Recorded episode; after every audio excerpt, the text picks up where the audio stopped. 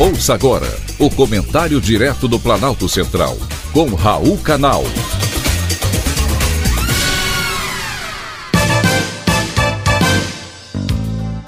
Queridos ouvintes e atentos escutantes, assunto de hoje: 5G é a realidade. A rede 5G já é uma realidade em algumas capitais do país. A primeira foi Brasília, depois São Paulo, Belo Horizonte, João Pessoa, a capital dos gaúchos, Porto Alegre, e mais recentemente, Curitiba, Goiânia e Salvador. A promessa é uma revolução em conexão. Eu, particularmente, quase não senti diferença nenhuma. Agora, para a saúde, o impacto promete ser gigante.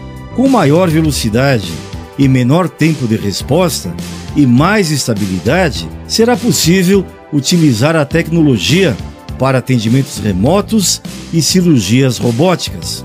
É porque a medicina está cada vez mais avançada em tecnologia. Apesar de a chegada ser recente, há uma movimentação no setor. Hospitais de todo o país começaram a se preparar para receber o 5G. Algumas instituições de saúde, como o Hospital das Clínicas, em Santarém, no Pará, já estavam se preparando para receber o 5G em suas dependências. Eles vêm testando a velocidade em que exames de raio-x são transmitidos pela rede, importante para um diagnóstico à distância para os pacientes que realizam os exames em outras localidades. Os testes iniciais começaram aqui e ali, mas eles já estão sendo feitos e em breve os hospitais já poderão contar com essa nova realidade. Por enquanto, apenas os hospitais particulares estão correndo para entrar e usar a nova tecnologia. Não basta o 5G chegar até a cidade. É preciso que os aparelhos estejam adequados para recebê-lo. Talvez por isso nem todos os ouvintes conseguiram sentir a diferença. Logo, logo, os hospitais farão consultas remotas e até mesmo exames em domicílio. Cirurgias robóticas e à distância também são uma grande expectativa. O Hospital Moinhos de Vento, no Rio Grande do Sul, quer ir muito mais além.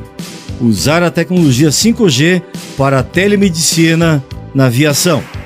Se um passageiro passar mal em pleno voo, o piloto da cabine poderá acionar o médico no hospital, onde existem cardiologistas, neurologistas e quaisquer outras especialidades à disposição. A tecnologia existe. Vamos ver até onde ela poderá ser usada. Ideias não faltam. Foi um privilégio ter conversado com você.